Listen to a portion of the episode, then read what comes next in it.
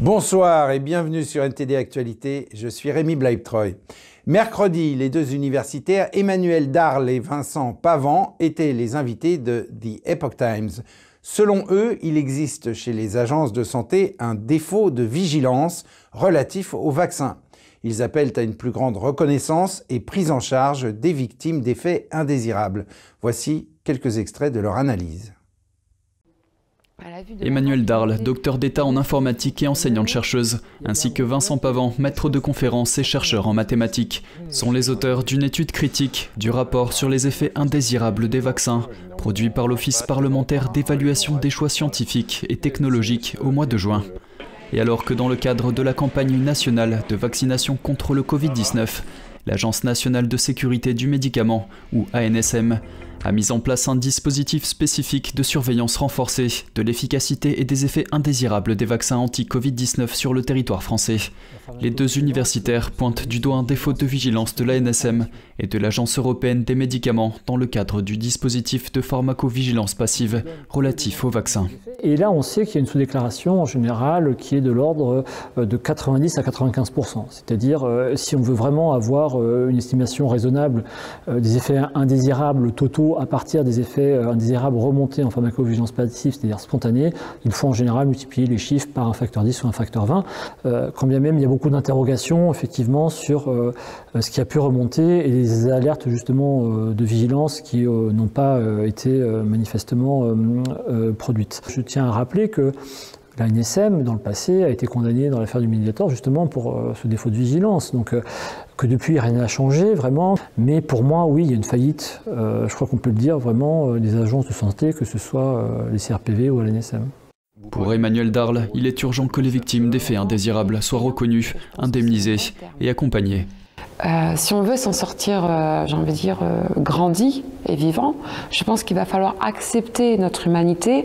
Notre humanité, elle est faite de défauts également.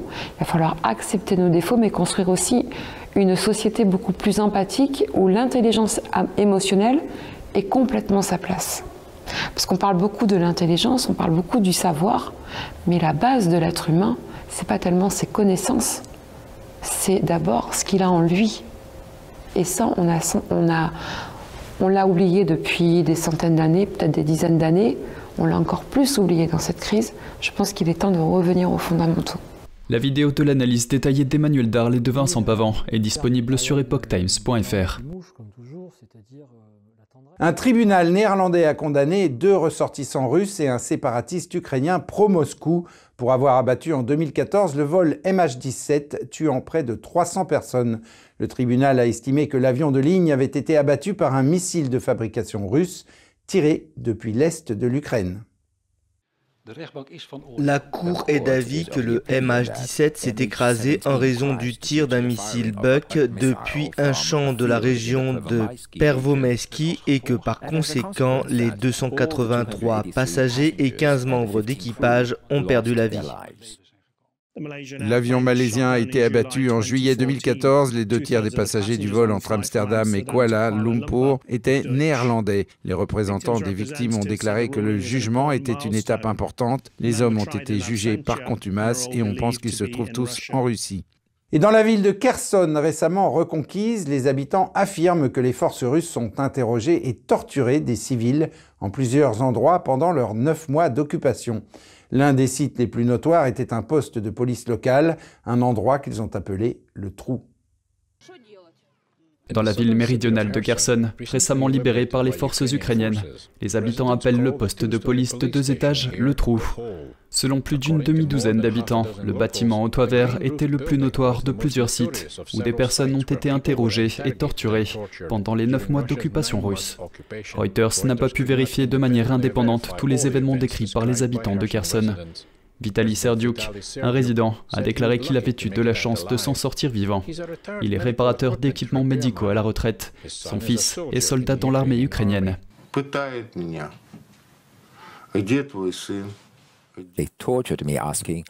Ils m'ont torturé en me demandant Où est votre fils?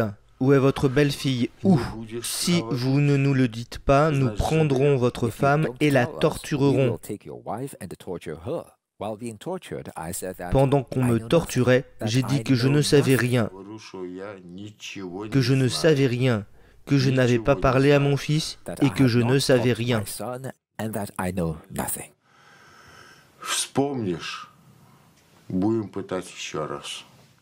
Aliona Lapchouk a déclaré qu'elle et son fils aîné ont fui Kherson en avril après une épreuve terrifiante aux mains du personnel de sécurité russe en mars. C'était la dernière fois qu'elle voyait son mari, Vitali, qui était un combattant de la résistance clandestine depuis que les troupes russes avaient pris la ville. Quand ils ont pris les armes dans notre cave, ils l'ont tellement battu que la maison tremblait littéralement. Ma mère s'est mise à crier et s'est approchée d'eux en tenant une Bible et en disant ⁇ S'il vous plaît ⁇ Elle pleurait et je leur ai dit ⁇ Que fais-tu? Ils n'y croient pas. Le mari de Lapchouk a été retrouvé flottant dans une rivière. Elle l'a découvert en juin. Elle est convaincue qu'il a été trahi par un proche des Russes. Le Kremlin et le ministère russe de la Défense n'ont pas immédiatement répondu aux questions concernant les récits. Mais Moscou a rejeté les allégations d'abus contre les civils et les soldats et a accusé l'Ukraine de mettre en scène de tels abus dans des endroits comme Boucha. Mardi, l'organe des droits de l'homme de l'ONU a déclaré avoir trouvé des preuves que les deux parties avaient torturé des prisonniers de guerre, ce qui est considéré comme un crime de guerre par la Cour pénale internationale. Un responsable de l'ONU a déclaré que les abus russes étaient assez systématiques. Cette semaine, dans les studios de son émission Nouvel Angle, notre journaliste Laetitia Rodriguez a accueilli Raphaël Pommet, philosophe et rédacteur en chef du journal suisse Le Peuple. Selon lui, si les religions orthodoxes se sont détériorées au cours des dernières décennies, l'épuisement civilisationnel auquel nous sommes confrontés n'est pas une fatalité. Raphaël Pommet, catholique de confession, a un souhait, celui de voir l'Église redécouvrir l'importance de la beauté. Le 8 novembre, dans la newsletter de son journal Le Peuple, le philosophe Raphaël Pommet décrivait une découverte surprenante faite à l'occasion d'une visite à l'abbatiale de Romain Mautier, un site clunisien âgé de 1500 ans. À l'entrée de ce temple, il y avait un papier qui nous expliquait que n'importe qui était euh, bienvenu à l'intérieur, qu'il soit handicapé ou pas, quel que soit son âge, son orientation de, genre, quelle que soit sa sexualité, enfin bref, voilà. Là, on verse, à mon sens, dans ce qu'on peut appeler de la vertu ostentatoire. C'est-à-dire que dans une église, par définition, tout le monde est bienvenu. Pourquoi est-ce qu'on aurait besoin de préciser particulièrement lui, particulièrement telle ou telle cause? Pourquoi ne pas mentionner que, je sais pas, les roues, euh, peut-être, euh, seraient également euh, serait également bienvenu. Et puis, je pense que ça, ça traduit euh, une volonté, quelque part, de, je dirais, de, de, montrer qu'on communie avec l'esprit du temps et tant mieux si c'est le cas sur des valeurs qui sont euh, finalement solidaires de celles du christianisme. Euh, mais, mais, je veux dire, il y, a une telle, y a une telle peur d'être le sel de la terre euh, que ça me semble, c'est-à-dire quelque chose qui vient un peu, un peu secouer le cocotier, quoi. que effectivement, il me semble que là, ça traduit une forme d'épuisement.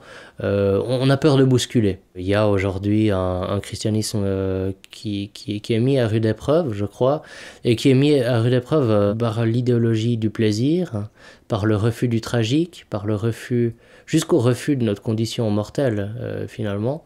Euh, euh, c'est-à-dire que notre société est travaillée par l'abolition des frontières. Alors la frontière nationale, évidemment, on veut être citoyen du monde. la frontière entre l'animal et l'homme, on demande l'égalité animale. alors que cette égalité ne sera jamais une réalité de fait, évidemment, puisqu'on aura de la peine à converser avec un hippopotame à l'université. Et puis, je, pense que cette volonté-là, elle va jusque dans, le, euh, jusque dans le refus de la frontière ultime qui est la mort, c'est le transhumanisme. Une des caractéristiques du monde moderne, c'est sa laideur. C'est la laideur de son architecture, c'est la laideur de son habillement, c'est la laideur de son français, c'est les répétitions inutiles euh, quand on parle, c'est euh, bienvenue à toutes et à tous, les participantes et les participants, enfin ces choses qui sont déjà longues euh, pour un gamin euh, qui doit faire une heure à la messe sans bouger et qui en plus voit une messe qui dure plus long parce qu'il faut encaisser les choses dites, dites en doublon constamment. Bon voilà, il y, a un problème de, de laideur et par rapport à ça, je pense qu'effectivement pour exprimer le sacré, pour exprimer quelque chose qui est hors du temps, il n'y a pas 36 façons. ces façons, c'est recourir à un sens du faste, un sens de la beauté, un sens de l'élévation. C'est, mettons-nous de l'encens, mettons-nous la, la, langue de ce continent, c'est-à-dire un peu de latin, mettons-nous euh, euh, voilà des choses qui nous inscrivent dans une longue histoire. Euh, un écrivain que j'aime beaucoup qui s'appelle Nicolas Gomez d'Avila disait pauvreté des âmes qui ne se sentent pas avant tout héritières du passé. Au dire du philosophe, L'épuisement civilisationnel qui est le nôtre n'est donc pas irréversible.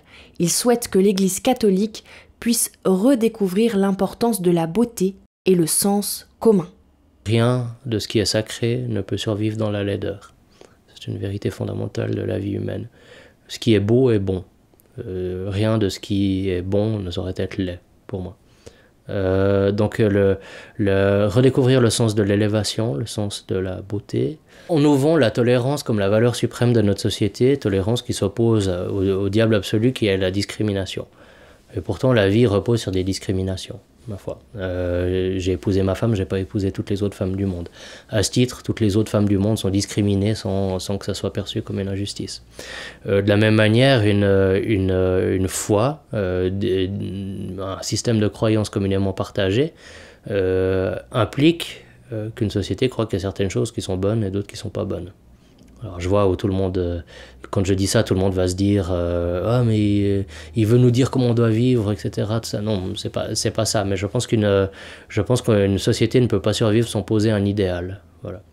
Et quand on refuse, à poser, quand on refuse de, de, poser un idéal commun, eh bien on arrive dans, dans, un, dans une idée qui a beaucoup hanté les écrivains du XXe siècle, qui est l'idée de séparation ou d'incommunicabilité notamment chez Ramu, pour parler des auteurs suisses, cette idée-là. Les gens, les hommes sont posés les uns à côté des autres. Toute cette pensée-là est, travaillée par une inquiétude sur l'incommunicabilité, sur la perte du commun, euh, la perte de ce que, à travers l'histoire, on a appelé les premiers principes de la raison pratique, la loi naturelle ou euh, les, on va dire, les platitudes. Euh, habituelles, quoi, les platitudes fondamentales, le sens commun. J'appellerais assez volontiers, disons, les églises à retrouver le sens commun et à trouver un, discours peut-être un peu moins universitaire, mais un peu plus conforme aux, désirs et aux aspirations d'un homme qui n'a pas perdu toute sa vigueur, qui a un peu d'appétit, euh, et, et, puis qui n'est pas totalement malheureux d'avoir un corps. Laetitia Rodriguez, NTD News. Vous pouvez retrouver l'intégralité de cette séquence dans l'émission Nouvel Angle de Laetitia Rodriguez. Et rendons-nous maintenant en Angleterre où le chef du MI5 a exprimé ses préoccupations quant aux opérations d'influence chinoise et aux agressions russes. Le chef du service de sécurité britannique met en garde contre des menaces réelles qui pèsent sur la sécurité du Royaume-Uni. Le chef du service de sécurité britannique, Ken McCollum, a lancé des avertissements sur les activités de la Russie et de la Chine dans son rapport annuel sur les menaces pesant sur la Grande-Bretagne mercredi. Le patron du MI5 a mis en garde contre les menaces très réelles posées par les États hostiles dans une interview après le discours. Parallèlement à tout le travail de lutte contre le terrorisme effectué par le MI5, nous constatons des menaces plus aiguës de la part des États allant jusqu'à des menaces de mort au Royaume-Uni de la part de l'Iran, la source d'agression russe que nous connaissons tous et la pression plus subtile mais plus forte exercée progressivement par le Parti communiste chinois. Le chef des espions a déclaré que les autorités chinoises tentent de recruter des Britanniques d'élite pour travailler pour elles et d'influencer les députés et les personnes de la vie publique. Nous voyons, y compris notamment sur Internet, beaucoup, beaucoup d'exemples tout le temps d'approches masquées de personnes, qu'il s'agisse de politiciens ou de chercheurs dans nos universités, ou de directeurs généraux dans nos entreprises, ou de personnes dirigeant des startups. Nous voyons un énorme volume d'approches cachées en ligne pour chercher à simplement commencer à établir des relations. En ce qui concerne les menaces de la Russie, McCallum s'est appuyé sur une analogie footballistique pour souligner ses préoccupations. Il a déclaré que la Russie n'hésite pas à donner un coup de coude au visage et triche régulièrement pour arriver à ses fins. En Europe, nous avons assisté à l'expulsion de plus de 600 fonctionnaires russes, dont plus de 400 que nous considérons comme nos espions. Et le retrait d'un si grand nombre d'agents de renseignement russes patiemment formés prendra, je l'espère, quelques années au service de renseignement russe pour s'en remettre, mais nous ne devons pas être complaisants. McCallum a déclaré que si la montée des menaces étatiques constitue un énorme défi, le terrorisme reste la principale préoccupation du Royaume-Uni. Il a déclaré que les terroristes dits loups solitaires étaient difficiles à détecter et à perturber.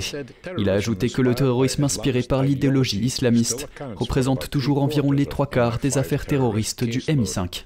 Mercredi, le chef du Parti communiste chinois Xi Jinping a publiquement réprimandé le Premier ministre canadien Justin Trudeau en face à face. Il l'a critiqué pour les fuites présumées de leur réunion à huis clos lors du sommet du G20. C'est une rare démonstration publique d'agacement de la part de Xi Jinping. Voici les images.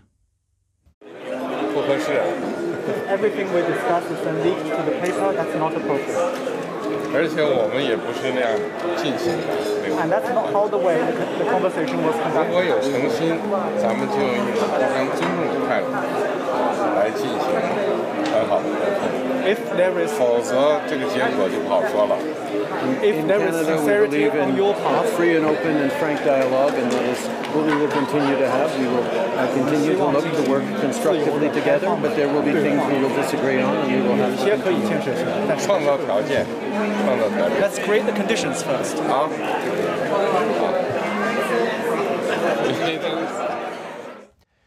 Les allégations de Xi Jinping découlent probablement d'informations selon lesquelles Trudeau aurait soulevé de sérieuses inquiétudes au sujet de l'espionnage présumé et de l'ingérence chinoise dans les élections canadiennes lors de réunions à huis clos.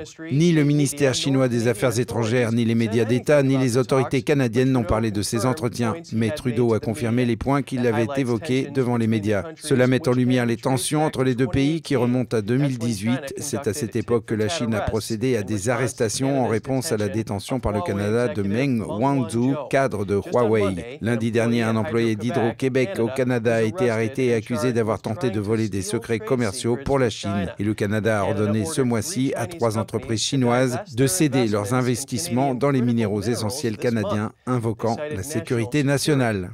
Et oui, le régime chinois encourage les pays occidentaux à avoir des discussions à huis clos. Dans la vidéo, on a pu entendre Xi Jinping menacer en disant, je cite, Sinon, il pourrait y avoir des conséquences imprévisibles.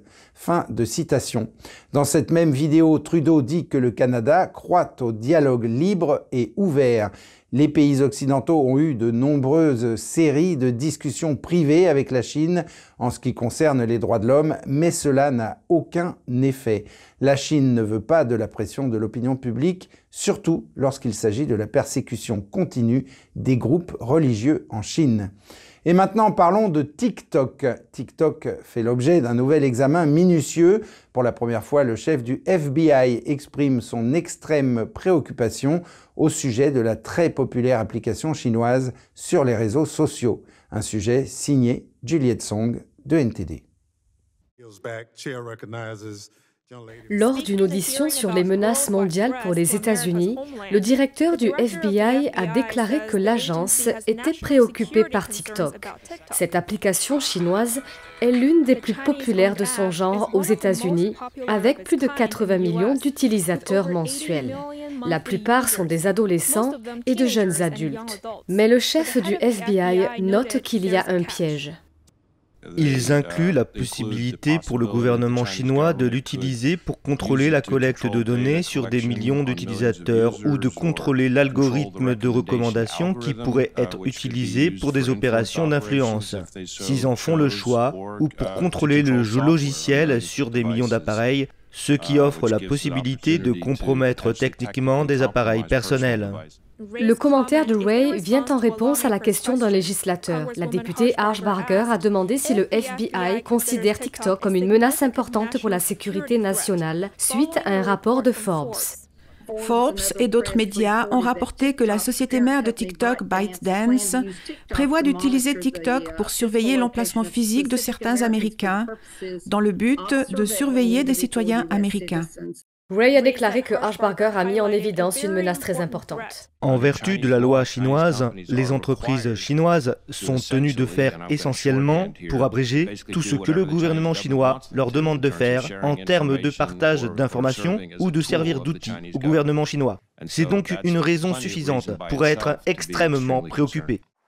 Quant à ce qui est fait, Ray a dit qu'il a donné plus d'informations dans un briefing classifié. En réponse aux préoccupations de Ray, TikTok a déclaré à NTD que, bien qu'ils ne puissent pas commenter les détails de ces discussions confidentielles, ils sont confiants qu'ils sont sur la voie de satisfaire pleinement toutes les préoccupations raisonnables de sécurité nationale des États-Unis. Juliette Song, NTD Actualité. Et après TikTok, parlons maintenant de Twitter, alors qu'Elon Musk, en rachetant Twitter, avait exprimé sa volonté de mettre à la disposition du public un véritable espace pour la liberté d'expression, certains démocrates débattent de la question de savoir si cette acquisition pourrait constituer une quelconque menace pour la sécurité nationale et si la transaction doit faire l'objet d'une enquête. Mais la secrétaire au Trésor, Janet Yellen, affirme qu'il n'y a aucune base pour une enquête. Un reportage de Jessica Beatty de NTD.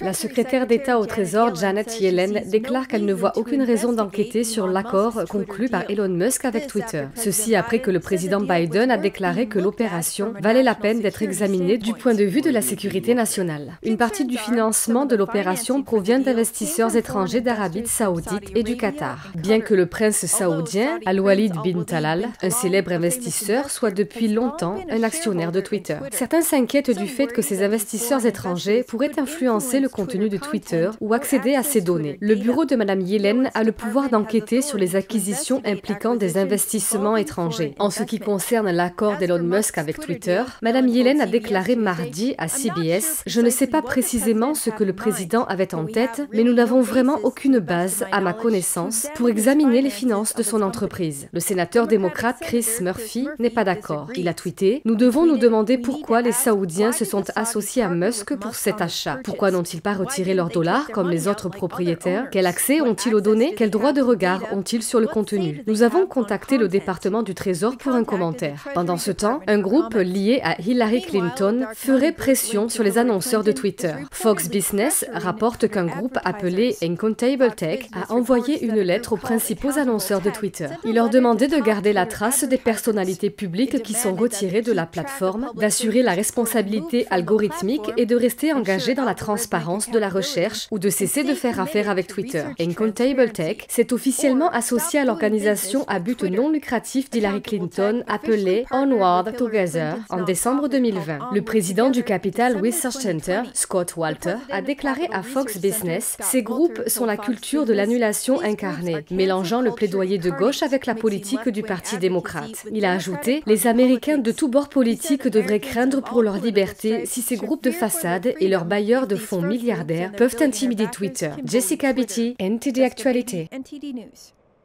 La Grande-Bretagne et l'Union européenne ont imposé lundi des sanctions à deux ministres iraniens et à plusieurs hauts responsables de la police et de l'armée en raison de leur rôle présumé dans la répression des manifestations anti-gouvernementales. Les ministres de l'Union européenne ont imposé un gel des avoirs et une interdiction de voyager à 29 responsables iraniens, dont le ministre iranien de l'Intérieur. Selon le bloc, il est responsable de graves violations des droits de l'homme en Iran en raison des actions de la police pendant les manifestations. Dans ce qui semble être une action coordonnée, la Grande-Bretagne a annoncé que le ministre iranien des Communications et plusieurs autres responsables feraient l'objet de restrictions similaires au Royaume-Uni. Selon l'agence de presse des activistes des droits de l'homme, plus de 300 manifestants ont été tués au cours des troubles et plus de 15 000 personnes ont été arrêtées.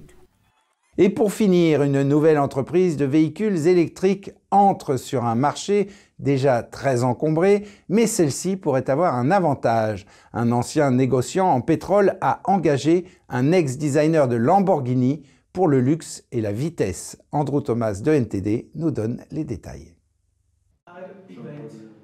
Tesla a ouvert la voie aux voitures électriques il y a près de deux décennies. Selon la start-up Paera basée à Milan, ce qui manquait c'était un nouveau concept de design.